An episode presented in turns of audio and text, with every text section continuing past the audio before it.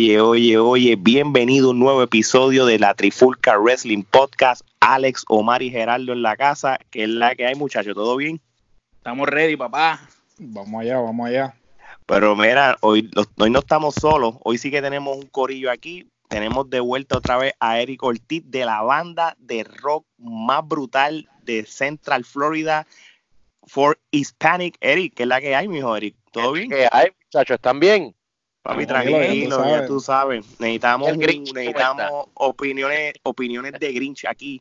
Pero como no somos conformes, invitamos a otro pana que puede ser otro Grinch, que, que por primera vez va a estar participando aquí en nuestro panel. Carlos Rivera, papi, ¿cómo está? ¿Todo bien?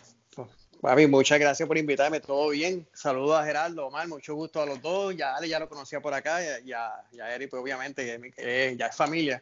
Así que muchas buenas, buenas noches, buenos días, donde a la hora que nos estén escuchando, gracias por la invitación. Bienvenido. Ah, sí, otro trifulcoso más para la lista. Esto puede ser el, este, este podría ser la prueba de un futuro episodio que es Atorrantes Edition. So este posiblemente es el beta version. Vamos a ver cómo comienzo. Los atorrantes. Bueno, le, le, voy a decir a la gente, nosotros tuvimos 15 minutos tratando de empezar esto y teníamos una pavera aquí y, tuvimos que hacer el aire, hacer buche para empezar, así que vamos a ver cómo queda esto. Pero nada, gente, vamos a empezar con lo que es el recap del Elimination Chamber de la WWE que fue el domingo pasado y fíjense, así hablando overall, pudiera haber sido peor.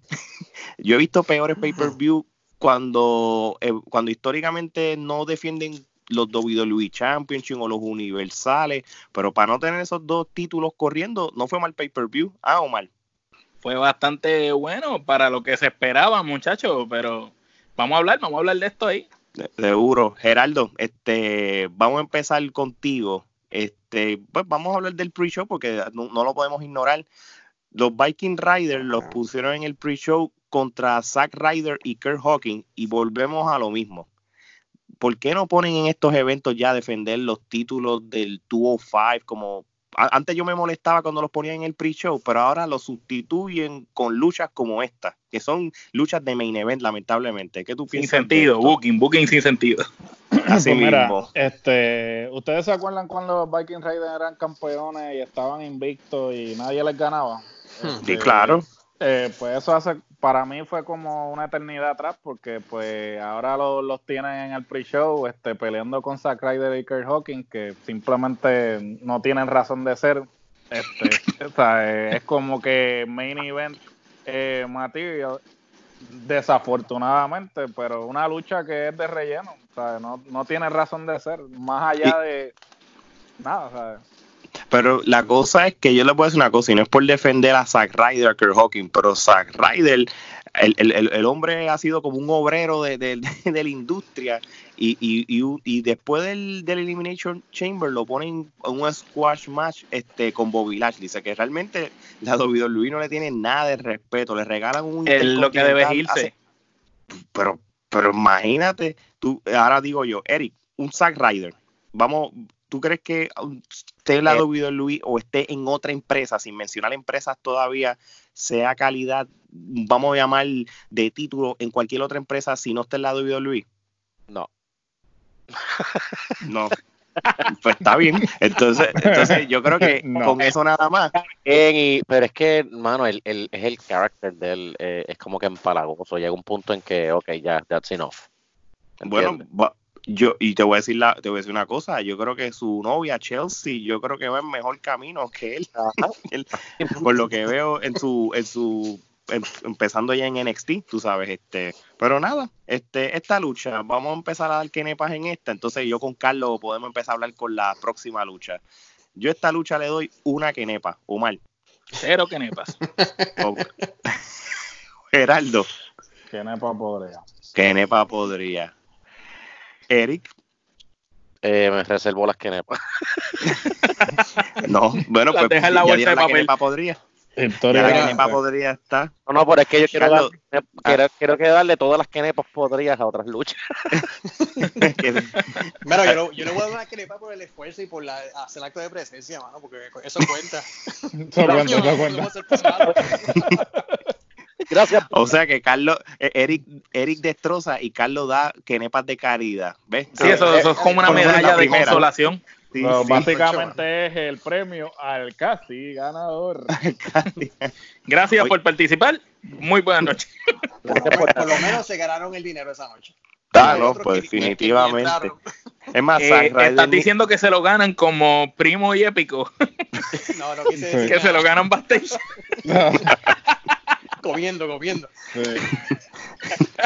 Yo, me, yo me imagino el cuando tú vas a, los- a los coliseos que los que tienen todos que ir por si acaso, entonces está ese cuarto de los luchadores que no van a participar que como el sobrecito de 20 pesos por sentarse así como los focales y ahí está y ahí tú ves está el grupo de Zack Ryder, Kurt Hawking, Exacto. Primo, Épico.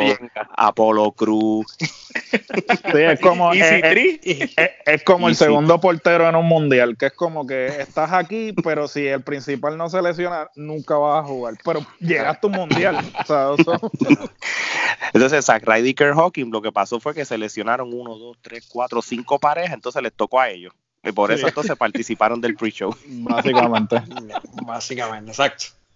Bueno, pues ahora sí, vamos a hablar de cómo comenzó el Elimination Chamber y les voy a decir una cosa, empezó brutal. Cuando tienes un Daniel Bryan luchando contra Drew Gulak, de verdad, de verdad, hubo un momento dado que pensé que estaba viendo como un espejo del mismo Daniel Bryan porque los estilos son bien parecidos, eh, los movimientos son bien parecidos y se dieron duro, duro. De verdad que esta lucha fue un buen, fue una buena lucha para empezar el show. Este, oye, Carlos, ¿qué tú piensas de esta lucha? Que para abrir el show y con dos personas que lo que son técnicos de lucha libre, pero al 100%. Literalmente eso fue una pelea, una pelea técnica, una pelea de, de, de llaveo, de llave, desde principio a fin. Eh, ese estilo para mí, por ejemplo, eh, me, mm, me, me gusta, pero no me gusta. Eh, está bien usarlo un poco, y especialmente cuando tú tienes nombre así como que Gula, que está subiendo ahora, pues no es lo mismo cuando tú podías ver una pelea técnica así como eh, caracteres ya establecidos como lo que era Angle o Chris Benoit, que tú podías decir, pues mira, este, este, está interesante la lucha. Esta lucha como es para subir la Gula, pues funcionó para eso. Este, Sí, yo creo que aquí el- se vio- se vio Sí, yo creo que le benefició a Gulag. Le benefició a. Gulag. De hecho, él perdió sin rendirse. O sea que todavía yo creo que vamos a seguir viendo parte de esto.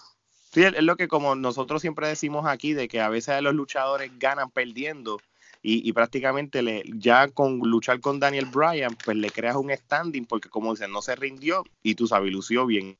Este, Omar, ¿cuál es tu opinión sobre esta lucha? Pues fíjate, me gustó, fue mi pelea favorita de la noche, fue como ver a Daniel Bryan luchando con una versión más joven de sí mismo, como ustedes mencionaron anteriormente.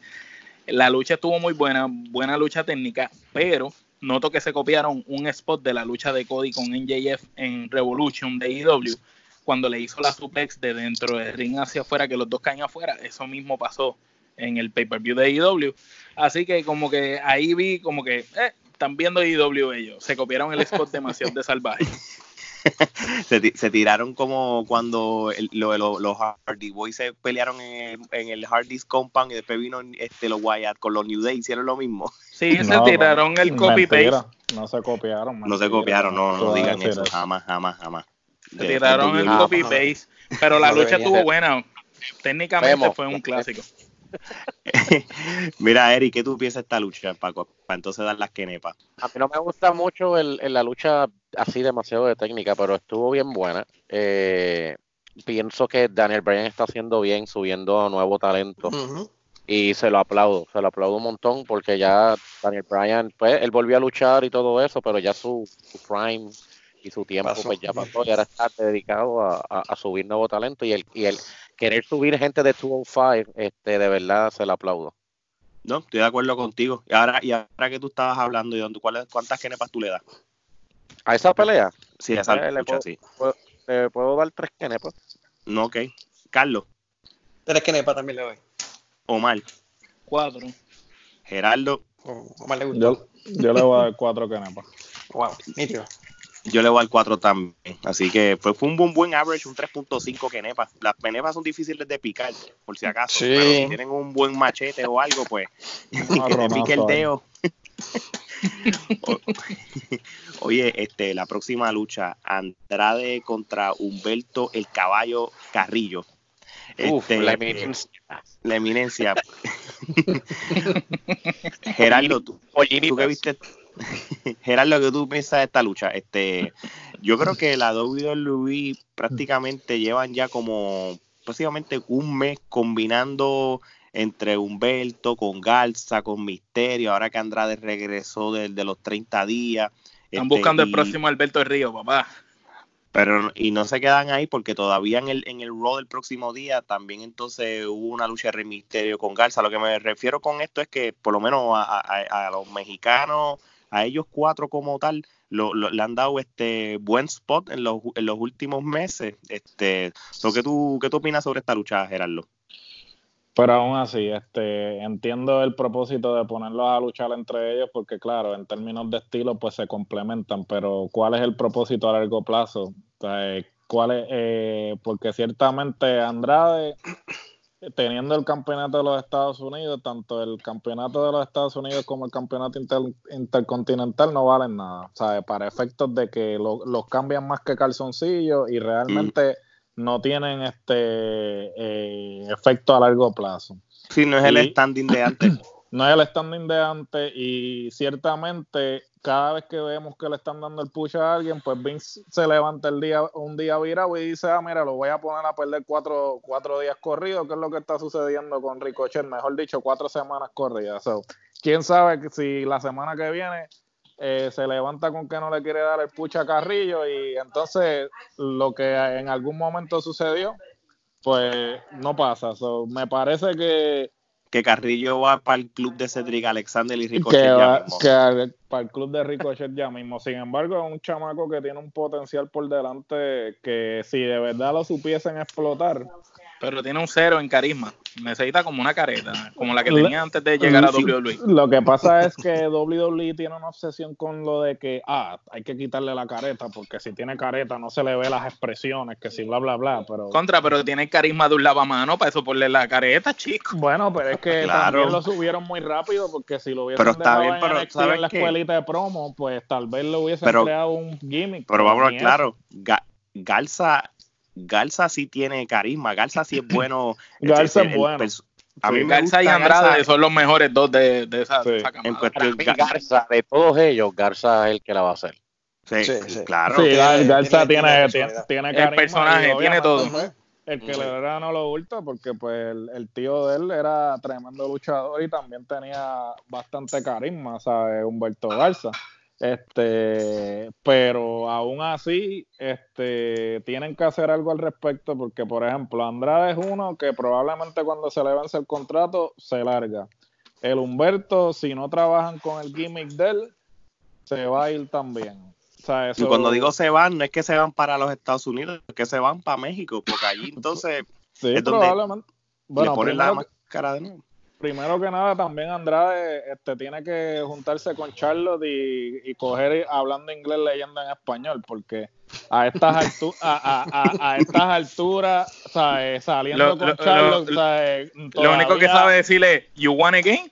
Sí, sí, ¿sabes? Entonces, a estas alturas, que por lo menos no se tira un pollito chicken gallina gen ahí en un promo, mi hermano, ¿sabes? Tú también. Y, y mí, Sí, ¿sabes? Sigue mí, ¿sabes? Se escribe tablet, pero se pronuncia table, ¿sabes? ¿sabes? Sí, ya, ¿sabes? ya- ya va casi para dos años. y ¿sabes? está en Ya esa. va para dos años y todavía está en esa, mi hermano, ¿sabes? Si tú quieres que te den el push, Pero le quitas a Selena Vega Andrade y le quitas, Sí. le quitas el, Sí. el, el Le personaje. quitas el so, le quitas el, el- el aura. No, pero mira, los, yo tengo en el Instagram también el WWE español y yo vi los promos que Garza y Andrade hacen en español y realmente si ellos pudieran hablar en inglés y dar las promos que ellos dan en español, de verdad que te voy a decir una cosa, veanlas, las promos creo que Son buenas, hace- pues que México son era una superestrella. buenísimas. Si no, En vean las México promos, eran una superestrella. La No, y sombra, Garza- ¿y cuál es? Garza habla, Garza habla inglés, ¿sabes? Porque él se ha tirado eh, Ujú. par de par de cosas en inglés y te, y te lo habla, te lo habla bien, pero Andrade ni siquiera se, se inmuta en, de- en decir una oración. O sea, entonces le pusieron a esta Celina Vega para que fuera el micrófono, pero ni eso, ¿sabes? Porque ella no es un no es como un Heyman, ¿sabes? Que, que realmente compensa el hecho de que él no tenga micrófono. O sea, ella está Ujú. ahí con él, ¿sabes? Porque si tú le vas a poner un micrófono, pues entonces ponle a alguien que represente, ¿tú me entiendes? No, claro, claro. Una Alexa. Mira, vamos, vamos a darle el rating a, a esta lucha. Entonces, los, entonces, todos los cinco vamos a, a darle cariño a lo que sería el, el- el Elimination Chamber de pareja. So, este, Omar, ¿cuántas kenepas? Tres. Gerardo, Tres me también. Eric, Dos. Carlos, Wow. Tres, tres kenepas. tres. Yo le doy tres kenepas también. Este, por lo menos no, no, no empezamos mal quitando el pre-show, tú sabes, tu- tuvimos dos luchas que por lo menos no ha sido ni kenepas podría y han pasado de dos kenepas, así que por lo menos para mí, mis ojos, hasta ahora va bien. Yo creo que ahora la vamos a hablar posiblemente la lucha del evento, posiblemente, que es el Elimination Chamber de pareja, la en cual The Miz y John Morrison retuvieron los títulos en parejas de SmackDown al ganarle a Kofi, Big E, los Usos, Heavy Machinery, los lucha, yo iba a decir, por poco le digo los lucha brother, los lucha Tú house eres party. loco. No, Tú no, eres por loco, poco, por papá, poco eso cometo, es un- sacrilegio. por- por Son sacrilegio ni metiéndolo por- en un blender. No, no, no, no, no. Sí, no, no, tenemos voy a que tener empezar que... Bueno, ahora lo que sí, lo más cercano a los Lucha Bros fue cuando Lince Dorado se tiró del techo. Por lo menos ahí podemos estar de acuerdo, ¿verdad? Lo más cercano a lo que un poquito, Mira, estuvo nítido estaba- lo que hizo, pero caramba, la próxima vez que disimulen por lo menos la cámara, todos estaban abajo Sí, mirando. estaban Todavía se va a tirar, se va a tirar. Oye, pero Omar, ya que tú estás hablando de eso, y esto es algo que estábamos hablando, yo creo que todo el mundo puede aportar a esta parte. Si tú comparas el Elimination Chamber, la, la jaula del 2020 versus el Elimination Chamber, la jaula cuando estaba en el 2002, ¿qué te gusta o ti no te gusta de la nueva? Pues mira, esta jaula está hecha para proteger los luchadores y para que hagan unas movidas que la otra no podían. Me gustaba más la otra porque se veía más brusca, más agresiva. Las rejas en las afueras del cuadrilátero cuando caían, tú veías que de verdad se daban. No como ahora, que se ve todo muy fancy, muy customizado, muy perfecto, brother. Y eso le quita. A mí me gustaba cuando era un reto yo decir, diatre, ese tipo se va a trepar ahí que está incómodo y va a tratar de tirarse. Pues yo prefería la jaula vieja de reto que esta porquería de ahora que parece hecha en Mattel. Sí, porque prácticamente las jaulas ahora más altas que los benefician para las movidas aéreas, pero yo sí estoy de acuerdo. A mí me gustaba cuando en la fuera del ring, en vez de estar, tú sabes, el, ¿cómo tú dices? El, el piso ese, El stage.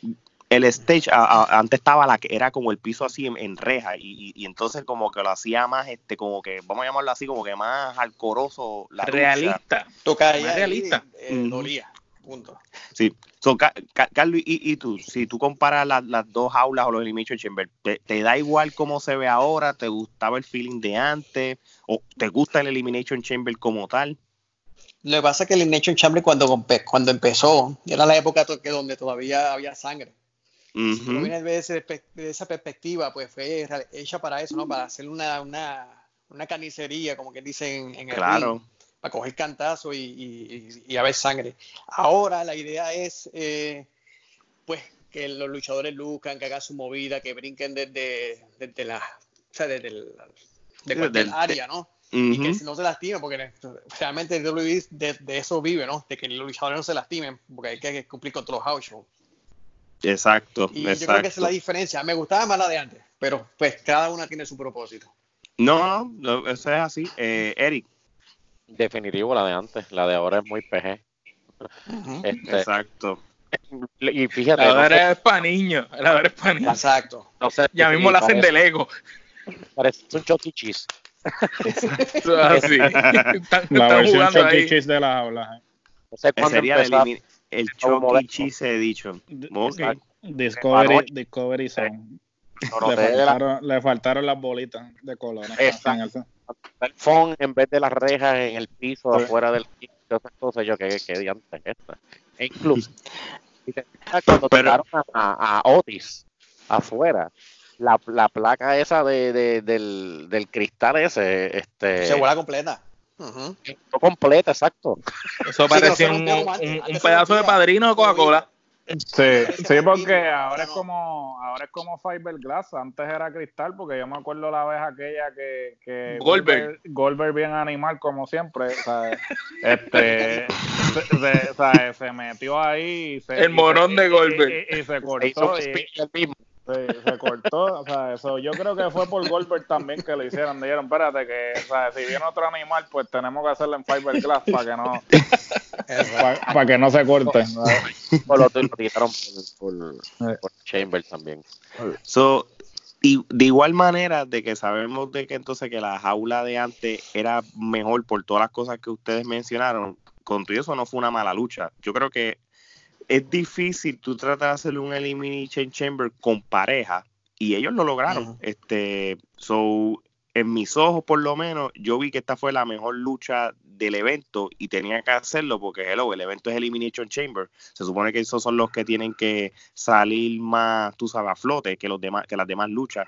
Pero Este, porque él- siempre los mismos, los mismos tag team siempre para el final. Brother, ¿cuántas veces los usos han sido campeones en New Day? Este, tú sabes, ahora el Miz y Morrison, pues está bien, eso lo habíamos dicho nosotros que obligado iban a ganar. Pero si Ujú. colaste ahí a Gran Metallic o a Heavy Machinery, pues deja que duren un poco más que los mismos usos, pero los malditos Pero usos sin, el em- final. Dios sin embargo, sin embargo, a pesar de eso, eh, me gustó cómo lucieron, porque cuando tú ves la, en papel en la lucha, tú dices, ok, los luchas House Party no van a hacer nada, los van a eliminar, los Heavy Machinery también los van a usar también de... Y sin embargo, duraron bastante, eh, tuvieron bastantes spots en la lucha. Y definitivamente coincido con el hecho de que, o sea, tienes un montón de parejas y siempre usas a los mismos, a los mismos, a los mismos. Exacto. Da- dale, dale, exposi- dale exposición a, la- a las otras parejas que sí son tradicionales, porque muchas de estas parejas son gente random que no tienes nada que darles en términos de, de storyline, y entonces lo juntas, porque por ejemplo, Ziggler y Ruth. Ziggler y Ruth, ¿sabes? ¿Qué es eso? ¿Sabes? ¿Sabes? Ni, Se siquiera se, ni, ni siquiera se toman la molestia de ponerse los pantalones igual. ¿Sabes? ¿Sabes? Por, aquel, por, aquello, por aquello de decir, ok, pues, pues tienen los mismos pantalones, están haciendo el intento, el esfuerzo. Como, lo hizo Rolling con Murphy. Que- No, Sí. Seth Rollins y Murphy por lo menos este, Sí, se, parecen se team. machan la ropa. Están combinados, sí. ¿sabes? Es más, hubiera quedado brutal que hubieran mezclado luchadores de Raw y luchadores de SmackDown y olvídate, aunque sea por el título de SmackDown, y de ahí tú metías a Seth Rollins y a Murphy, olvídate, los ponías a gozar a o hubieran metido a los mismos que abrieron el pre-show. Claro, hacías un, o hacías un tercer Elimination A los vikingos, metías a los vikingos eso ahí. a, a estas alturas, hay, existe una necesidad de tener dos, eh, ¿sabes? dos campeonatos, eh, cuatro campeonatos, mejor dicho. O sea, me- mejor haz un Unified y entonces que lo defiendan en ambas marcas, porque es que, ¿sabes? si no le vas a dar la exposición necesaria a las parejas, pues no tengas cuatro campeonatos. O sea, no hay necesidad. Y- ah, volviendo. ¿Dónde está el campeonato de pareja de las mujeres? ¿sabes? Eso existe todavía. De- desde que lo hicieron, tú sabes que ese campeonato hacía una basura, como la, cuando lo tuvieron las Iconics esas, que tuvieron como que tres meses Asuka. sin defenderlo. Eh, Yo creo que ni Asuka entró con el campeonato anoche. Sí. Sí, La ella, ella- bochorna. o sea, ella lo, ella lo deja en la Lo dejó en el, lo dejó en el O sea, camerino. la otra lo tiene colgado del cuello siempre porque como es lo único que va a ganar, dice, pues está bien. O sea, Tú sabes que ustedes hablando, y eso es lo que me pongo a pensar, eso es lo que debieron haber hecho. ¿Tú, tú te acuerdas lo- los eventos que hacía TNA en los 2000? Que había un pay-per-view que era con las aulas todo el tiempo, ¿verdad que sí? No me acuerdo cómo se lo- llamaba. lo- lock- lockdown. El Elimination Chamber, literalmente, como son po- eran pocas luchas las que estuvieron, hubieran hecho todas las luchas de Elimination Chamber. que Pero se es que el, elimin- el Elimination Chamber, este, los anteriores, siempre, prácticamente toda la cartelera han sido en Elimination Chamber. No sé por qué este año en particular eh, simplemente fueron eh, dos luchas las que fueron Bueno, en Y Elimination. duraban te- casi una hora, de acuerdo a lo bueno Sí. que era. Y duraban. eh, Y la Y ahora te dice que son cinco minutos lo que entra la otra persona y son como dos. No, sí, bueno, Eric, que- Eh, Eric, te estábamos esto a- hablando anoche, ¿verdad que es innecesario que si un luchador está solo en el ring y no hay nadie en el ring para luchar, tú tienes que esperar los cinco minutos para que el otro luchador salga? ¿Tú no crees que es como con un waste of time? Sí, eh, eh, digo, yo entiendo que tienes que darle un poquito de tiempo para que el, el luchador se luzca, como, como hacía Stone Cold en el Royal Rumble, ¿te acuerdas? que se no, miraba, claro. para darle ese guille, pero mano, a, a Shaina la pusieron mucho tiempo, ¿me entiendes? No, sí, no es verdad. No es lo mismo que tú esperes 4 o 5 minutos, que tú esperes 90 segundos. Que tú sabes, como total en el Royal Rumble, en el Royal Rumble, y lo dice Bruce Pritchard en, su podcast. Y él, y él eso no son 90 segundos nada cuando les da la gana. Si hay un storyline envuelto, son 4 minutos. Cuando no está pasando nada, son 30 segundos. O pues hagan lo mismo con esto y ya. Ahora, volviendo a esta lucha, vamos entonces a darle el rating a, esta lucha. Carlos, ¿cuántas kenepas tú le das entonces a este Elimination Chamber con todo y lo que hemos hablado? Pues yo le daría 3.5, 3 kenepas y media. 3 kenepas y media. Eric. kenepas y media. Yo le doy ramillete. Le va a Ramillete. Ramillete, a diablo. ¡La sorpresa de la noche! Yo me sentí como cuando yo fui a ver la película Gladiator, a mí me regalaron la taquilla en el mismo cine porque la estaban promocionando, ¿verdad?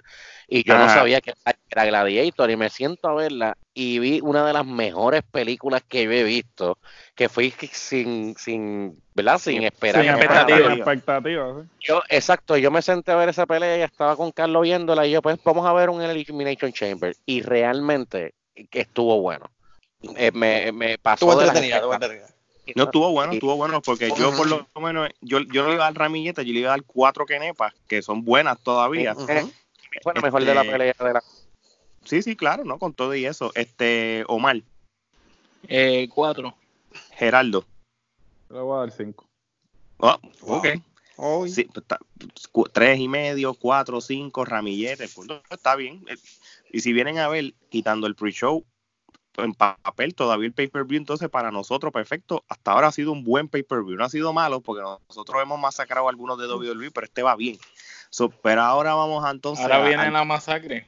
Ahora vamos para el punto medio y vamos a hablar de la lucha de Alistair Black contra AJ Styles y AJ Styles, pues, como siempre, tiene a OC en la esquina. Este, voy a hmm. empezar contigo, Eric. Este, Cuéntame, este, ¿qué pasó con esta lucha antes de que el Deadman aparezca? La lucha per se, ¿cómo tú la encontraste? La pelea estuvo buena, pero siento que los dos pudieron haber hecho mejor, mejor trabajo. el estilo de pelea de los dos es para haber hecho un luchón.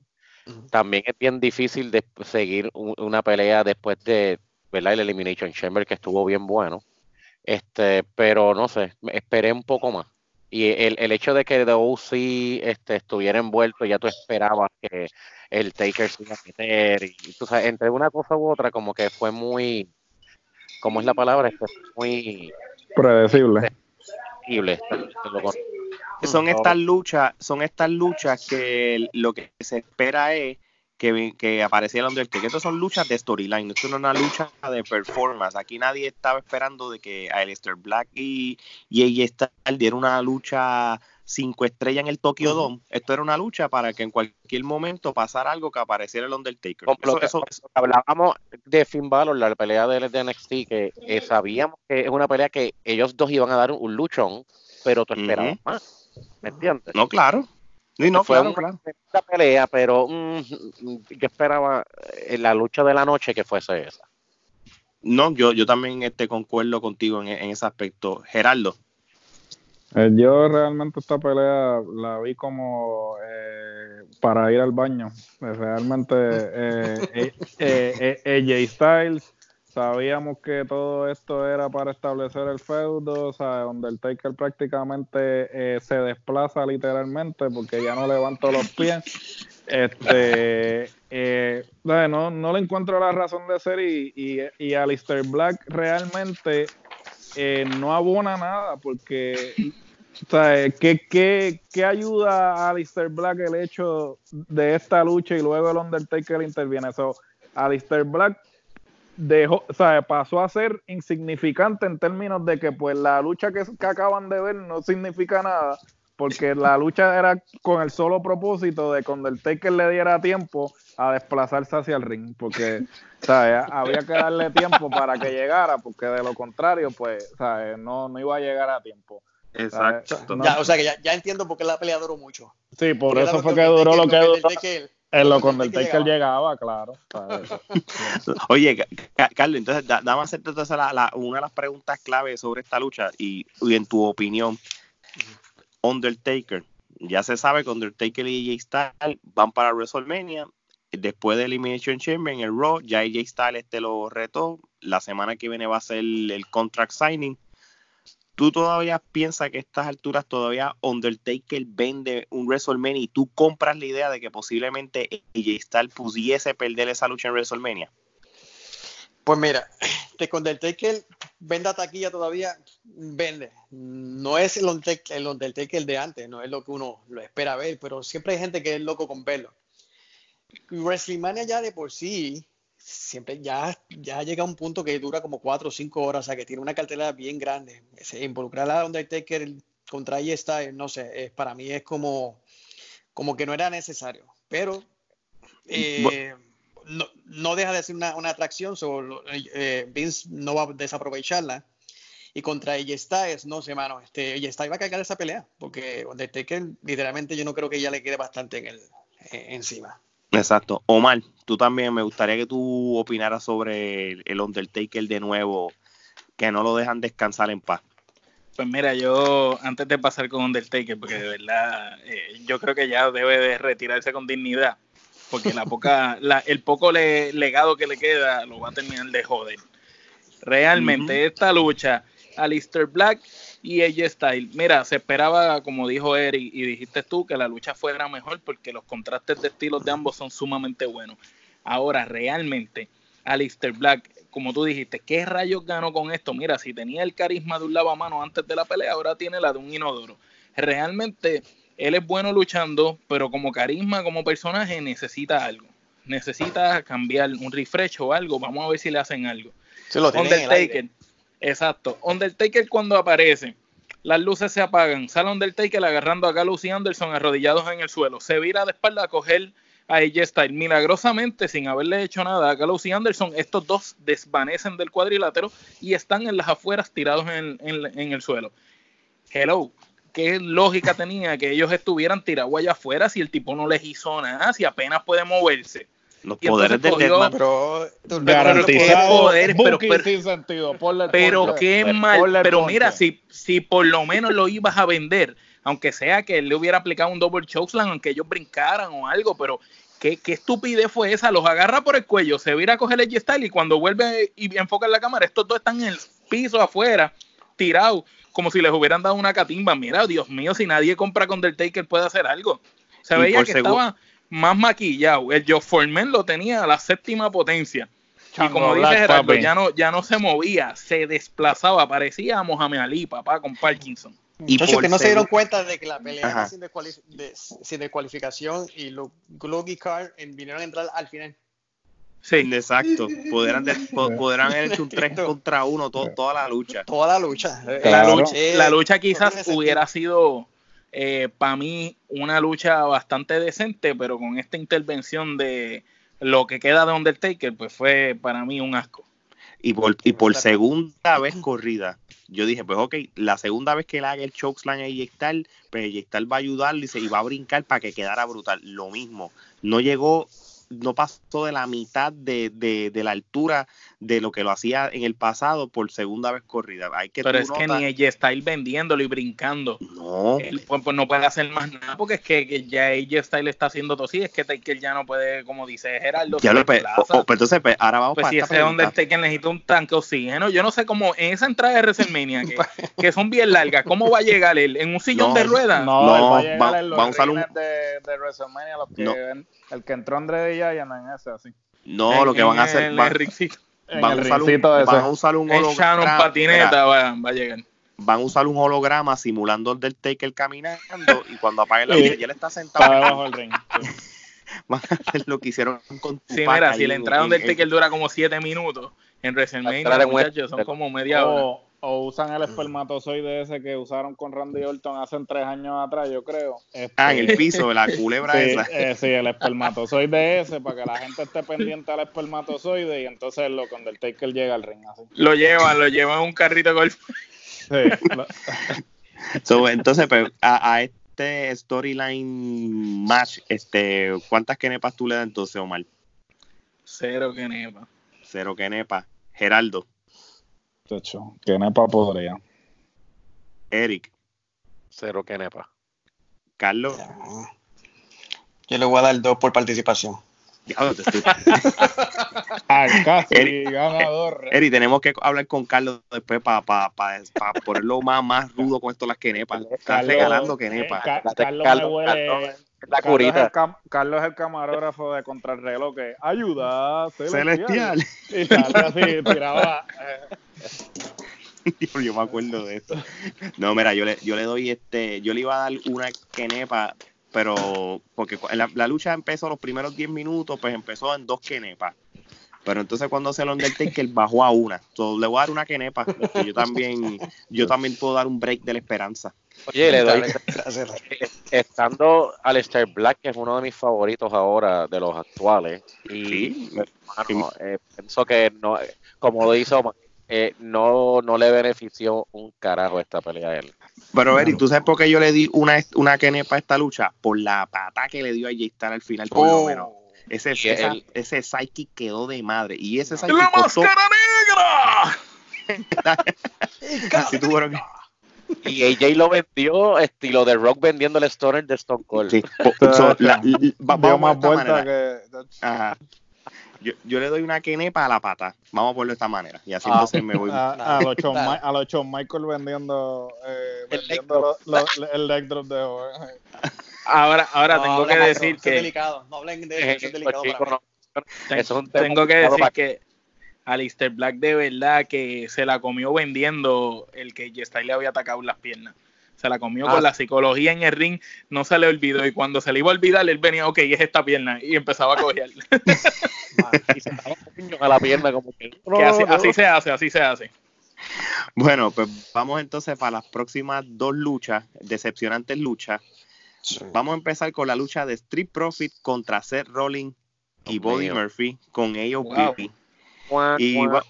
Y, Eric, este, te voy a dar la difícil tarea de tú como fanático número uno de Seth freaking Rollins Perdóname. No, no, no, perdóname. El Mesías habla con propiedad. en el Mesías Monday Seth Night Rollins. Messiah. Eso es, eso es pecado. Eso, sí, fíjate, esta es, una, esta es una buena pregunta para ti, Eric. ¿Cómo tú, Ajá. Como fiel fanático de Seth Rollins, cómo tú ves a Seth Rollins ahora mismo en marzo del 2020? Que, mira, lo del Messiah está chévere, pero tampoco, pero no es tan chévere. Siento que hay como un downgrade de él cuando está en la división de pareja. ¿Cuál es tu opinión sobre esto? Y de una vez pues, empieza a opinar de la pelea. El carácter del Mesías bregaba bien si él era, pues, si él peleaba individual. Si él era el líder y peleaba, y estos lo ayudaban. Estilo como Hollywood Hogan hacía con NWO, que los outsiders siempre lo ayudaban. Ese estilo de, de para el Mesías, pero mano, lo pusiste en parejas con Murphy. Y le diste ahí- el campeonato en pareja. Entonces, exacto, El premio de consolación. Mira, al menos vete por el Intercontinental o el United, ¿me entiendes? Qué sé yo, pero te, te fuiste en pareja. De verdad, no me gusta eh, el personaje del Mesías como, como en, en pareja, como tal. Oye, Eh, y, y- él, es- y- ajá, sigue, sigue, disculpa. él está ahora mismo, eh, Seth Rollins está ahora mismo en el de que pues eh, tiene que tuvo que cambiar su personaje como tal, porque él lo pusieron muy, muy bueno, no vendió. Eh, realmente, como él dijo en una entrevista, yo me convertí en lo que todo el mundo quiso que me eh, que- quería que me convirtiera y me odiaron por ello. Este, Es que el Y- público de ahora es muy eh, eh, Sí. eh, bien se, se lo- se olvida rápido. Malo, No, ¿Tú te acuerdas cuando él era malo que, el, que lo- el estadio se quería caer? Cuando él era el mm, claro. Él era bueno cuando tenía el mechón rubio, ¿te acuerdas? Cuando empezó de malo, ahí era, ahí era la mejor versión de él para mí. promos de él eran brutales, este, todo, mano, on point. Cuando lo ponen de bueno, todo su carácter cambió, hasta las promos. Esa, esa, ¿Ustedes se acuerdan el, el storyline contra Triple H? El Kingslayer. Brutal. no, claro. Y contra Orton. Las promos que, que él dio, yo decía, pero mano, este Rollins, y él decía, no, perdón al público, como que yo no vuelvo a hacer así, yo, ¿de qué tú estás hablando, loco? Tú eres, tú eres el arquitecto, ¿me entiendes? Siguen ese mismo personaje. Aunque seas bueno, olvídate, te vuelves un anti-hero. Pero pues, Exacto. No, no, yo sé. Y, y el problema de esto es que tratar de sacarlo del, de los, del tag team de Murphy para tratar de volverlo a ponerle un championship contender tienen que realmente romperse la cabeza a los escritores de la WWE. Ahí se tiene que sacrificar, Ale. Ahí se tiene que sacrificarse Rolling y dejar que Murphy sea rudo que lo traicione. Eso es lo que no te tiene que sacrificar. Simplemente manda a Brock Lesnar para su casa. Y que deje de aguantar el campeonato y, en, y, entonces ahí todo el mundo va a poder. Tiene chance. Tiene chance porque todo el mundo va a poder retar por el campeonato. Pero si tienes a Lesnar este, ordeñando vacas con el campeonato en los hombros, haciendo absolutamente nada, apareciendo una que otra vez, pues entonces paras la división por completo y tienes que entonces utilizar a hacer Rollins de pareja porque no lo puede, no lo tienen luchando por nada, ¿sabes? Porque no hay un campeonato presente, ¿sabes? eso, es parte de también. Lo, otro es Exacto. Eh, tienen a Rolling ahora, si es verdad lo que se dice, de que va a coger tiempo fuera después de WrestleMania. Por eso le está joven. Básicamente, básicamente está, exacto, está haciendo ese trabajo y mi impresión es que también está tratando de ayudar, no sé cómo, porque todavía no, no lo veo bien, tratando de ayudar a Murphy darle esa exposición y, eso es lo que es el trabajo de la hora hasta WrestleMania, que si es verdad que va a coger el descanso, yo creo que le va a venir bien porque tú sabes que la gente cuando extraña y la gente y alguien regresa, eso ayuda a la imagen, yo creo que le hace falta. Sí, ¿no? Y, él va, y, son unas vacaciones que realmente él se merece porque él lleva tres años non-stop, ¿sabes? y que, que, ya prácticamente desde el punto creativo de él en tres años corrido ahí tratando de, de tú sabes, de que, mantenerte en el top. Nadie se va a mantener en el top por tanto tiempo. Esto no es la, la, era de Hulk Hogan, que estuvo cinco o seis años en el top. Ahora es diferente. O ahora, cinco o seis, como 40 años estuvo Hulk Hogan, muchachos. Desde que Lesnar tenía el campeonato, el Monday Night Raw, quien lo corría era Rollins. No, claro, no, yo estoy de acuerdo. Y es la verdad. Este siempre lo han odiado, este, a Roman Reigns que lo querían empujar ese, ese es el, el innombrable, mano. Sí, pero cada vez que corría la era Rollins. Cada vez que le dan el campeonato a Rollins, se empiezan a, alegar que le quitan el campeonato porque entonces ni que eh, la asistencia baja, que si esto, mira mi hermano, o sea, la asistencia no, depende, culpa de Rollins. no depende solamente de Rollins, depende que la calidad del producto no sirve, o sea, en general, y la gente no, si no le da las si no le da las buenas riñas para él, no. no claro, o sea, o sea, tienes un roster, tienes un roster que cada mes podrías darle un feudo diferente. No es como que estás limitado, tipo atitudera, que solamente tenías unos cuantos, ¿sabes? Tienes un roster infinito de posibilidades, pero como siempre haces la misma mierda. Pues de igual manera, de igual manera, mira esto. Tú le ganas a un. Mira, dame el rating a esta porquería lucha. Una que nepa, para seguir hablando de esto, Geraldo una también. Omar. Una. Carlos. Una. Eric. Eh, podría. Podría. Podría. volviendo otra vez entonces a lo de ser Rolling. Esto no es culpa de él, lo, lo, de la existencia y todo, porque lo más lógico hubiera sido, y yo sé que esto no va con el itinerario de Brock Lesnar, tú le ganas el WrestleMania, tú le das el rematch en el próximo evento, aunque le ganes de nuevo o que hay una descalificación, pero lo mantienes top con el top todavía. No, no me lo pongas tres meses corrido en main, event, main eventing con King Corbin. Eso es un downgrade gigante, gigante. Y es lo mismo que sufrió Becky Lynch, que, y lo digo, yo no soy fan de Becky Lynch como tal, pero volvemos a lo mismo. Becky Lynch le gana a, un, a una Charlotte Flair, una Ronda Rousey, yo creo que lo más lógico era una revancha con Charlotte, porque su Ronda se iba a coger. Y la pusieron con, la luchadora favorita de Gerardo. Le, pusieron a, la, a Lacey Evans, una Lacey Evans verde, que todavía está verde, la, por, por, tres meses más, pues tú prácticamente como producto creativo, le, le, tú, Luis, le hiciste el downgrade al luchador, no ellos como tal. Porque, paréntesis, última, última hora, este Ricochet acaba de luchar en main event, que, que en paz descanse. Este, sí, ¿En serio, loco? Sí, sí pues, no, no, no tuvo el... Rest in peace. Rest in peace. Pues, disculpa, disculpa, disculpa la interrupción. Pero, Ven acá, y, y entonces, Oye, ¿cómo que...? Pero, perdón que, que, te interrumpa. Oye, vamos a hablar un segundo de eso. Ricochet, un tipo que fue Prince Puma, que en NXT se comía eh, todas las luchas, que cuando estuvo en el ámbito independiente, en el circuito entero en Estados Unidos, daba clásicos con todos los luchadores más grandes que hay. ¿Cómo es posible que haya caído en main event? Yo no sé. ¿De quién es, la culpa? ¿Qué, ¿Qué, habrá hecho Ricochet que se haya merecido esto? ¿Le habrá virado un trago a, Vince en un avión? Este, God damn it, motherfucker. Se, se tropezó el... Sí, porque hay gente que, para que no tiene destreza en micrófono para nada y, y tienen todavía exposure. Pero Ricochet, lo único malo que yo le veo es eso, que no, el micrófono no es bueno, pero aún así... Está bien, pero él, él, él, vende solo como un personaje. Exacto. Como un superhéroe de niño. Pero entonces, él, es el, él es el perfecto luchador para tú tener como el próximo Rey Misterio. Claro, y, y, y, lo que tienen que entonces hacer la WWE es hacer una mejor, un mejor ciclo de rotación de luchadores entre Ross SmackDown y NXT. Me explico, cada ciertos meses ciertos luchadores van a estar en cada brand y van corriendo los tres branding eh, para que para que tenga exposición, porque ahora mismo Ricochet en NXT le va a venir bien, como también le va a venir bien este Cedric Alexander, que también lo tienen en el olvido un cambio de carácter. Ponle a un Paul Heeman o alguien, un manager, que hable por él y ponlo bien guillado con gafas entrando y todo eso y su estilo de... de Tú sabes una cosa, yo estoy de acuerdo contigo. Este, un ricochet de heel que no hable, así bien, bien cocky con gafas y Paul Heyman, ¿verdad que vende bien? Porque él tiene cara, tiene cara de eso. Yo, estoy de acuerdo contigo. Así que, oye, Carlos, yo te iba a preguntar una cosa. Kevin Owens, que esto es, la otra vertiente de, esto, de esta lucha. ¿Es Kevin Owens o es Stone Cold Owens? No, que las ganas, papá. Por eso es que te lo digo. Kevin, eh, Great Value Version de Stone Cold.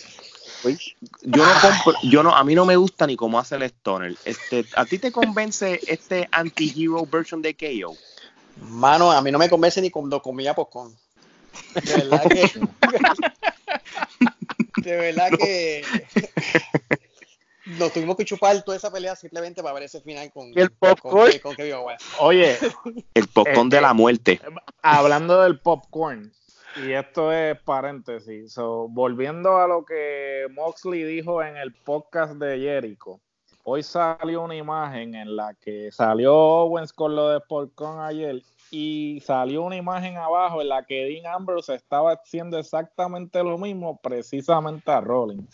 Entonces tú te pones a pensar que lo que Moxley decía en términos de creativo. Del, creativo, ellos cogen una idea pendeja y entonces la reciclan creyendo que el espectador no se va a acordar y entonces obviamente con las redes sociales ahora pues la gente está en todas So, este, no, eh, me sorprendió eso, pero ahí tú te pones a, pensar el por qué la mayoría de esos luchadores se están yendo, precisamente porque las ideas creativas son ideas que eh, las siguen reciclando sin ningún propósito alguno. Pues si es que Mosley lo había dicho, que él a veces llevaba una idea para un storyline o algo así, como cuando iba a pelear con Brock Lesnar para la lucha de ellos, llevó una idea brutal, un montón de cosas, y le dijeron, ok, pero no, no vas a hacer nada de esto, esto es lo único que puedes hacer.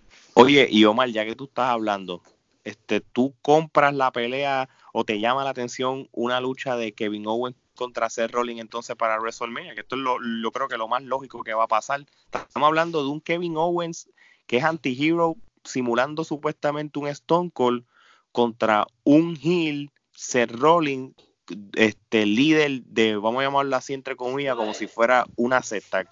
¿Qué, Pues no, no lo compro porque estoy viendo las peores versiones de Seth Rollins y de Kevin Owens. Entonces, si tú me dices que es el Kevin Owens que entró, que hablaba en el micrófono, que insultaba a todo el mundo, que era arrogante, el Kevin Owens que a todo el mundo le gusta, pues tú me dices, contra ese Kevin Owens vale la pena. Si tú me dices que es el Seth Rollins del que estábamos hablando ahorita y que Eric estaba mencionando de sus logros, pues esa versión de ellos en una lucha sería buenísima.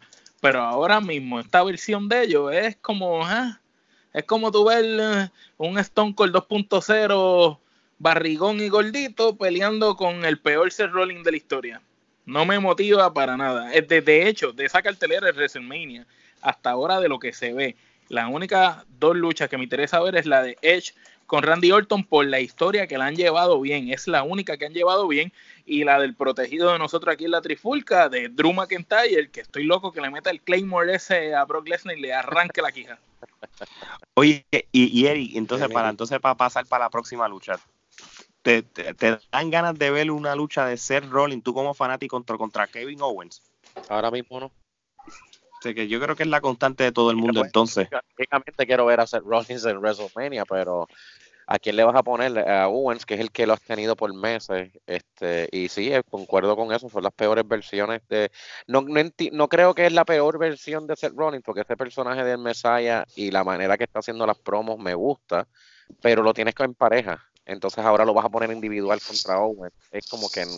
Sí, muchas peleas para WrestleMania que la están como empujando. No lo vendieron, no vendieron bien. Si vas a reciclar ángulo, cógelo del Messiah y hazlo como el Straight, el straight Edge Society. O sea, que, que, él haga como un culto de que, ah, mira, este, eh, yo soy el, el, Monday Night Messiah y aquí están mis discípulos. Y entonces, si quieres subir gente al main roster por un, por un tiempo, a ver, pues trae a toda esa gente, súbela y que sean discípulos de él, pero bien alicate. Y, que se, y entonces le das credibilidad en términos de que, ah, mira, tiene, tiene los discípulos, como que, mira, o sea, este, este tipo este, está jalando gente, pero. Y esa pelea para que venden WrestleMania, la de tiene que ser obligado sin descalificación. Sí, y, y, y, como ustedes saben, si Cerroni se va de vacaciones, pues saben que la, la ley y la norma es que lo pongan a, a, perder. Y esa es la realidad, por más que uno no quiera. Así que pues vamos a ver, Dios, que Dios los proteja. Mira, vamos para y esto es otra lucha que no sé ni qué rayo pasó aquí. Lucha de y, y, lo quiero hablar lo más rápido posible. Lucha de desventaja 3 contra 1. Sami Zayn, Cesaro y Shinsuke Nakamura contra Braun Strowman. Sami Zayn es el nuevo campeón intercontinental. Que by the way, y voy a empezar yo. Yo no tengo problemas de que Samisen sea campeón, porque yo siempre lo hubiera querido tener como campeón intercontinental, pero no en esta versión de Samisen, sino la de antes, la, la que cuando luchó con eh, Nakamura para allá, para NXT, cuando lo subieron al roster y por poco le gana a, a John Cena, o, o, cuando le ganó a Kevin Owens en uno de los pay-per-view. Esta no es la mejor versión de Sami Zayn y este título intercontinental, no sé, es, ya, ya no tiene el prestigio de antes. Este, cambiaron hasta el formato, el look. Sí, este, Omar, pues, dame tu opinión de esta lucha. Pues pienso que son tres de los mejores luchadores de roster peor utilizados en este momento. Y no hace ningún tipo de sentido ponerlo contra el bulto de Braun Strowman, que para lo único que sirve es para gritar y, adornar. Porque el tipo es un saco de músculo, pero no sirve para nada. Este, realmente pienso, la pelea.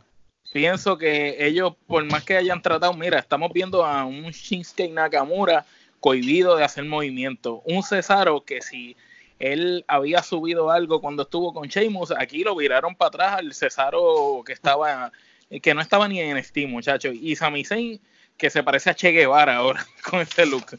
¿Qué, podemos esperar, muchachos? Yo no sé, que esto es lo, peor de verdad que han podido hacer con esos tres luchadores, juntarlo. Y de hecho, creo que vi una se nota que no hay química, se nota que no hay química. Sí, y vi una noticia que supuestamente a Cesaro y lo iban a unir con ellos, pero Sami Zayn dijo, mira, tienes a Cesaro allá atrás que no está haciendo nada, dámelo para que se una a mi grupo. Y básicamente eso, eso está, eso es por Sami, eso es por Sami Zayn, inclusive lo de lo de Nakamura, porque Sami Zayn aparentemente vio que no estaban haciendo absolutamente nada con Nakamura y, y con Cesaro, y vino y dijo, mira, pues dámelos a mí. Dámelos a mí, déjame yo ser el micrófono y que por lo menos tengan algo que hacer y, es triste que, que llega al, que, eh, que llega al punto de que Cesaro lo pongan en televisión simplemente porque este dijo, mira, ya que lo tienes allí comiendo sándwichitos. Dámelo, dámelo a mí. En, el catering, pues, déjamelo para que estén. Claro, eh, eh, Cesaro y Sami Zayn son panitas desde Chicara, porque ellos empezaron Chicara en Ring of Honor. Pero todo el mundo coincide que Cesaro podría ser el number one guy en WWE desde hace mucho tiempo. Lo único que no tiene es el micrófono y es porque no le han dado el break. No, pero él, él, tiene micrófono porque es más, Sí, busquen promos de Claudio Castagnoli. Cuando sí, cuando tenía el pelo largo también. Cuando, cuando él estaba, cuando él hacía parejas con Chris Hero, como los Kings of Wrestling. Busquen esos promos en YouTube por ahí para que ustedes vean que Cesaro es el paquete completo. Lo que pasa es que nunca le han dado la oportunidad de despuntar. Y lamentablemente va a llegar el momento en que él simplemente se va a cansar y se va a alargar. Y si llega a AEW, yo te aseguro que, él, va a ser campeón. Él, es, él va a ser campeón mundial de AEW tan pronto se largue de WWE. Pero fíjate, más que Cesaro, que nosotros siempre hacemos campaña y lo defendemos, yo creo que aquí el peor de todo, y para mí hasta una falta de respeto, es Shinsuke Nakamura. Un luchador, hermano, que, que cogió los Wrestle Kingdom año tras año y tras año y prácticamente fue la, lucha de, la, del evento siempre fue gracias a él, hablando de Wrestle Kingdom 7 que hizo un clásico, su lucha con AJ Styles y seguimos y las luchas del NXT. No te vayas lejos, hasta con Brock Lesnar dio una lucha en su comienzo. Sí, so, yo creo que si, si Nakamura se va a la WWE un día, él no, él no va a regresar para ninguna otra empresa, él se va para su tierra natal y allá va a guisar de nuevo. Pues, y es lo que va a pasar con, con ciertos luchadores mexicanos también. Él ¿Cómo está es feliz como está. Que yo me acuerdo cuando hablamos, Ajá, cuéntame. Cuando, si es él, él, él, está feliz como está. Él, él, lo que quiere es el paycheck porque le están pagando una, una tonga de chavo el paycheck porque él dice, ya yo hice todo lo que iba a hacer en Japón, ya yo eh, luché las luchas que yo quería, ya yo logré mi carrera, todo lo que yo hice, yo estoy ahora mismo por el paycheck. Exclusiva. Está como Samoa Joe, como Samoa Joe. Sí, él ya, yo, él le hizo todo, él está feliz como está, punto. Él le tiene un respeto a... Hay muchos luchadores así, Samoa Joe, Samoa Joe lo dijo públicamente también que él está por los chavos, cuadrando caja que inclusive le mencionamos lo de las nuevas promociones, lo de AEW, qué sé yo, que él dijo, nah, eso no va para ningún lado. Pero fíjate, yo lo que te, yo lo que te digo a ti es esto, está bien, hay luchadores entonces que como todo, esto es un trabajo como el otro y tú quieres asegurar un dinero para, para ti, para tu familia, pero también tiene que haber un grupo de luchadores que más que el dinero es su, su prestigio, ¿entiendes?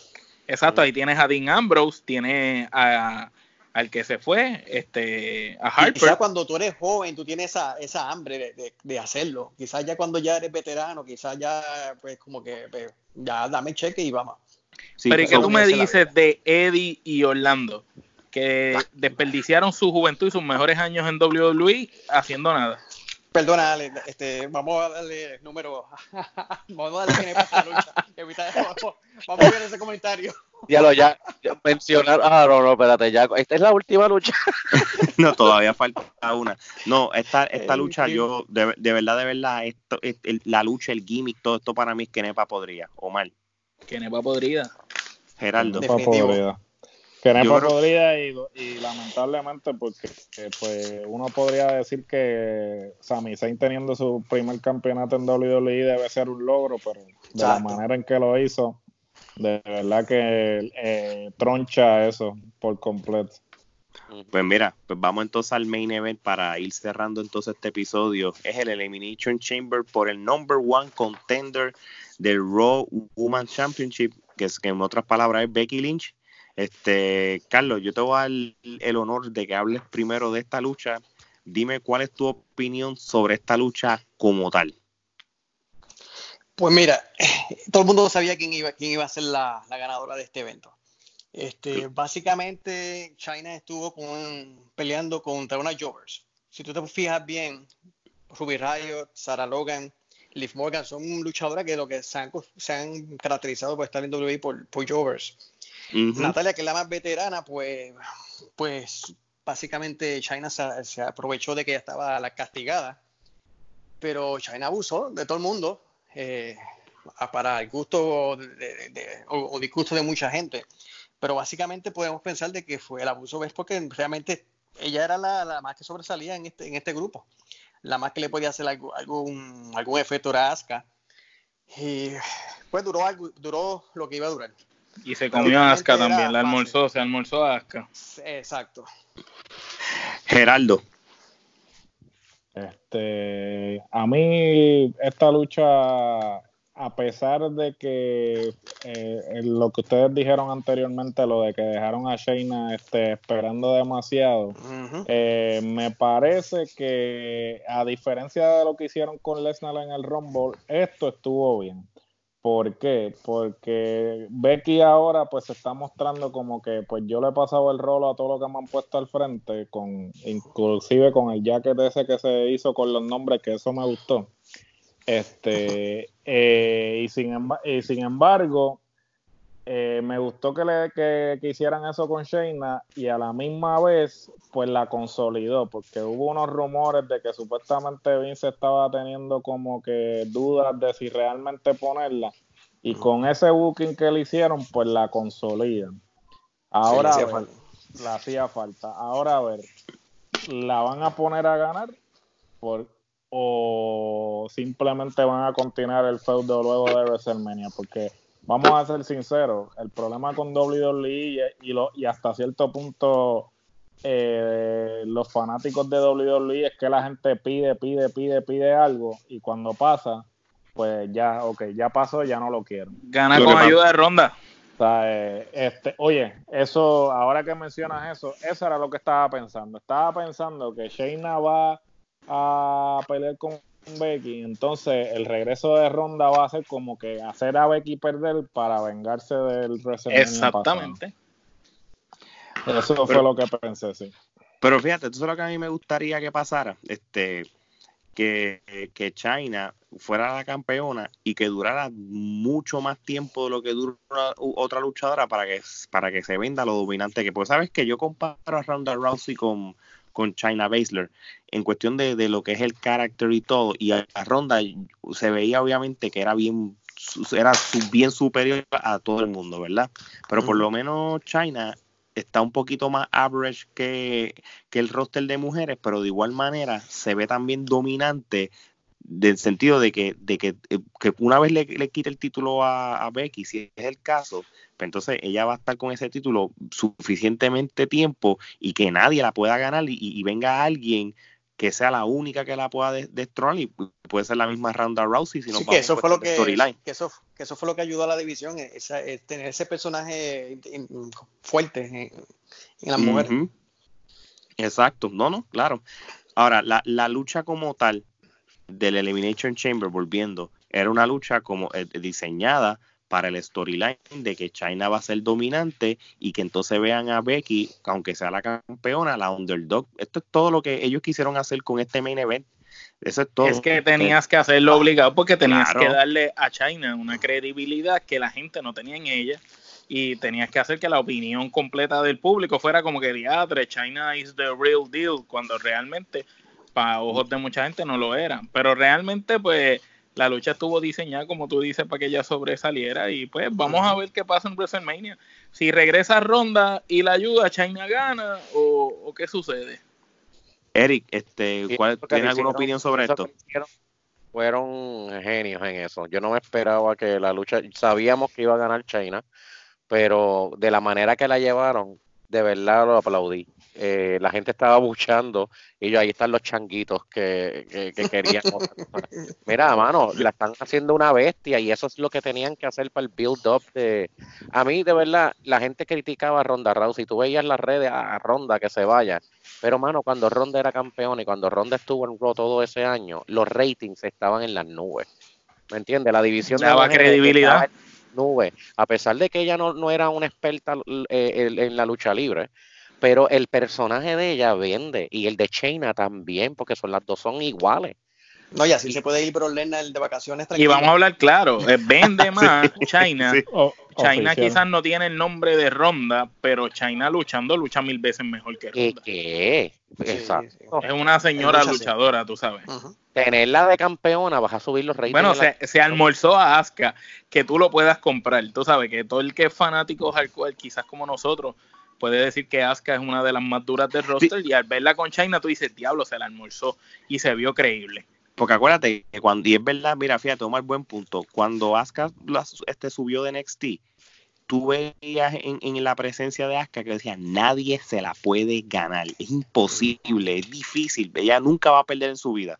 Obviamente cuando Charlotte le, le, ganó, que está bien, yo solo yo lo compré porque Charlotte también está una, tú sabes, eh, es una de las tops y es buena. Genéticamente superior a todas. Sí, pero, pero cuando tú ves entonces la manera que China masacró a, a Asuka, ahí es que tú te convences como que, oh, oh, yo creo que Becky Lynch no tiene ni un minuto de break. Oye, no se vayan lejos, tú no sabes si, si, si Becky realmente le hace un squash estilo Brock Lesnar a John Cena que en aquel SummerSlam, uno nunca sabe, porque es la única manera que tú vendas y dejes el choque al público, como dice, espérate. Enseguida, sí, en segundo, como cuando Goldberg le ganó a... Si, tiene, tú, yo, si hacen algo así, tú le creas credibilidad al título y, y, la única persona que le puede quitar el título a China, pues estas son, serían estas dos mujeres.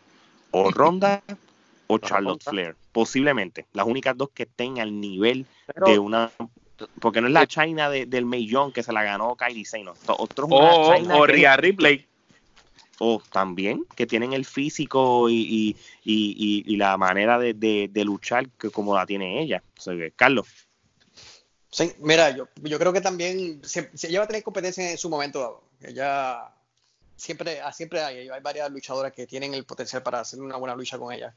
Obviamente le pusieron este, esta muchacha para que luciera más, más fuerte de lo normal, y, pero va a, haber, va a haber ese momento. Pero sí, ella va a lucir por buen tiempo y va, va, va, va, a aparecer esa figura dominante en la sí, división de mujeres, que hace falta, definitivamente. Sí, no, hace falta. Y, y mira, si, si, a Becky Lynch le dieron un año con el título, que eso hace, hace tiempo no se veía, que lo hagan con una mujer que yo creo que es hasta más dominante, yo creo que yo, yo lo compro más. Yo lo compro más. decir que China, China Blazer es la, es la de verdad, el, de, el personaje de Man, el Stone Cold uh mujer, que lo que quisieron hacer con Becky, en realidad quien le pega es a China Blazer. Estoy de acuerdo, estoy de acuerdo. En cierto sentido estoy de acuerdo porque... porque, trifulca, yo, trifulca yo difiero. Vamos a empezar. Uf. Sí, porque eh, eh, aquí con Becky Lynch, este Gerardo es bien, no es nada objetivo. Eso hace. Yo soy totalmente parcial. Fíjate, la única... A la, a la, la Becky la única manera que gane Becky WrestleMania es que se Rolly la ayude. Fuera de eso. que se Rolly le, le, haga una pedigría a China. Yo creo que ella la va a ayudar a Bien la maleta y se vacaciones los dos por un rato. Sí. sí. Esos dos se casan, yo creo. Sí, sí, sí. Yo creo que Becky Lynch lo que quieren tener hijos ya. Y gáname en cinco minutos y se acabó. Olvídate de esto. Miren, este, vamos a, ¿le dimos rating a esta lucha todavía? Mm, no. No. Omar, ¿cuántas quenepas? Por el nivel de la historia que hemos discutido, cinco quenepas. Oh, wow, te fuiste alto. Omar, Geraldo. Yo le doy cuatro. Carlos. Tres y medio. Eric. Yo le doy cinco. Ale. Ah, yo, este, cuatro. yo le doy cuatro kenepas. Este, yo creo que la historia la vendieron bien y, a todo el mundo se sintió convencido de que ella realmente es el verdadero threat para Becky Lynch, en verdad. después que ganas el campeonato, empezaste con una ley ciega verde y vas a terminarlo con una mujer más dominante que en su vida ha podido luchar. Así que yo creo que... Overall el evento, vale. Overall el evento, ¿sabes qué? Yo lo, yo no le voy a dar F, yo le voy a dar 7 Kenepa. O mal. Estaba pensando en ese número 7 también. Gerardo. 7 Kenepa también. Eric. Estoy de acuerdo, 7. Carlos. Oye, habla, ahorita hablaron de mí, de que era bueno con, con los números, pero yo le voy a dar 6 y medio al evento completo, en general. Y es porque básicamente era un... El PPV estaba eh, eh, hecho para eso, ¿no? Para hacer uno de transición. Realmente no, no, no iba a aportar mucho. Pero fíjate, con todo y eso, ¿te sorprende de que fue mejor de lo que uno esperaba, Carlos? No sé, yo, yo me quedé esperando como, que algo más. Fíjate, yo esperaba menos, yo esperaba menos. Ahorita ya se la arranca de raíz.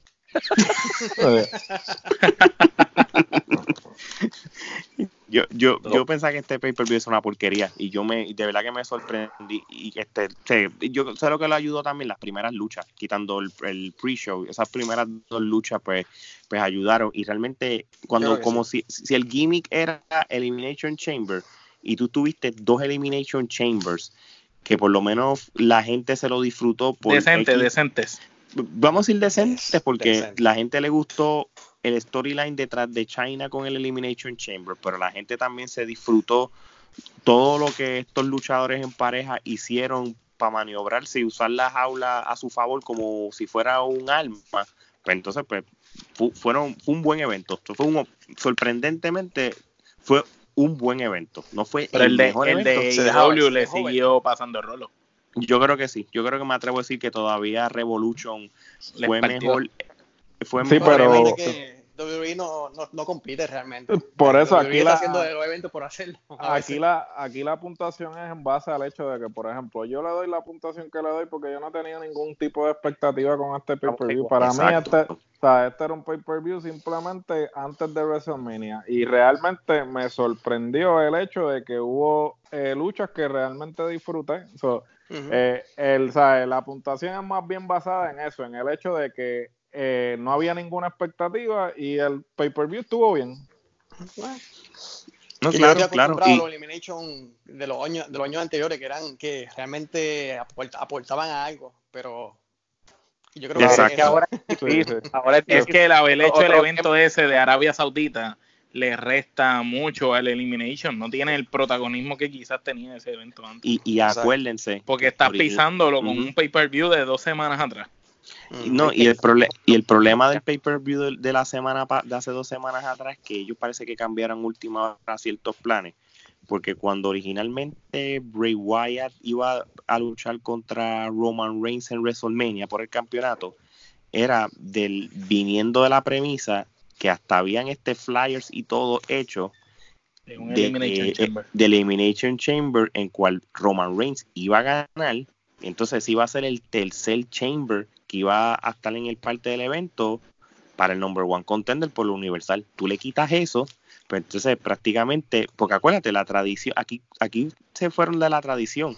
Siempre hay una lucha por el number one contender de alguno de los dos títulos, sea el Universal o el WWE para WrestleMania. Le quitaste prácticamente el corazón y la razón de ser del evento. Sí, este, está la lucha de las mujeres, que es el number one contender de mujer, y no se le quita crédito a eso. Pero aquí la idea de Elimination Chamber por los últimos cuatro, cinco, seis años es que el que gane el Royal Rumble va a escoger uno de los dos títulos de los varones y el otro va a ser el number one contender en el Elimination Chamber. Y le quitaste eso que la gente lo ha dañado, vale, porque las redes sociales ahora, ahora mismo, antes, hace años atrás, tú podías hacer un, y, y tú decir, diablo, quién va a ganar, quién va a ganar, quién va a retar. Quizás podías tener una idea, rumores aquí, pero loco, ahora te ponen en la cartelera completa de las predicciones enteras. Meses antes. Hasta los libretos a los libretos y se rumora porque mira, promocionaron el próximo evento con la cara bueno, lo de Goldberg se veía venir. Claro, entonces ya le quitas el efecto ese de la sorpresa de antes. No, y tú sabes, y, y, sabes una cosa, a mí no me gusta cómo hacen eso ahora, por, si acaso, nosotros como Trifulca Wrestling, que yo pongo, nosotros ponemos noticias y, y, ponemos este algunos spoilers, yo trato en las noticias de, hacer, de no hacer dos cosas. Si hay un taping de un programa que no va a, no va a salir hasta no sé cuándo, yo no, lo, yo no pongo ese tipo de noticias. Yo trato de no poner mucho spoiler de que tú, por ejemplo nosotros damos predicciones pero nosotros no damos spoilers yo, no doy yo no doy spoilers si a mí no me gusta dar ni spoiler ni me gusta este poner este resultados de tapings que, que sean de un futuro porque a mí no, no quiero que, que pierda la magia de, de, entre comillas, ciertas sorpresas. Yo a poner rumores, pero que rumores son bobos, porque los rumores, desde que empezó el Internet el, con la lucha libre en los 2000, siempre Han, existido, pero de que yo ponga fotos de que si de libreto, que si cosas grabadas o eso, yo las no estoy de acuerdo. Las predicciones que las predicciones son las opiniones de nosotros, básicamente, que muchas veces tenemos razón y la pegamos bien y otras veces no, pues. Exacto. Entonces, cosas que uno quisiera ver, algo que uno quisiera ver realmente. WWE cambió esto. Ah, pero ¿por qué cambiaron esto? Loco, porque lo estás choteando. lo pusieron ya. Exacto. Y Vince todavía tiene ese de esto de que a lo mejor la WWE quiere este efecto sorpresa todavía, mano. Y es bien difícil hacerlo ahora, loco. A mí me gusta el efecto sorpresa, pero ya está tan expuesto. O sea, hay- siempre hay alguien en la WWE que va a tirar el medio y va a chotear algo. Y entonces eso como Hugo, fanático. Hugo lo dice. Sí. Yo hablé con él, él es mi amigo, él me dijo que iba a salir, este, no se lo quiero decir, es más, se lo voy a decir, él va a salir el lunes. Seguro. O sea, Hugo quiere que ustedes se unan a las ciento y Y pico de como- páginas de, Claro. de- definitivo, porque hay más de 8 millones de seguidores.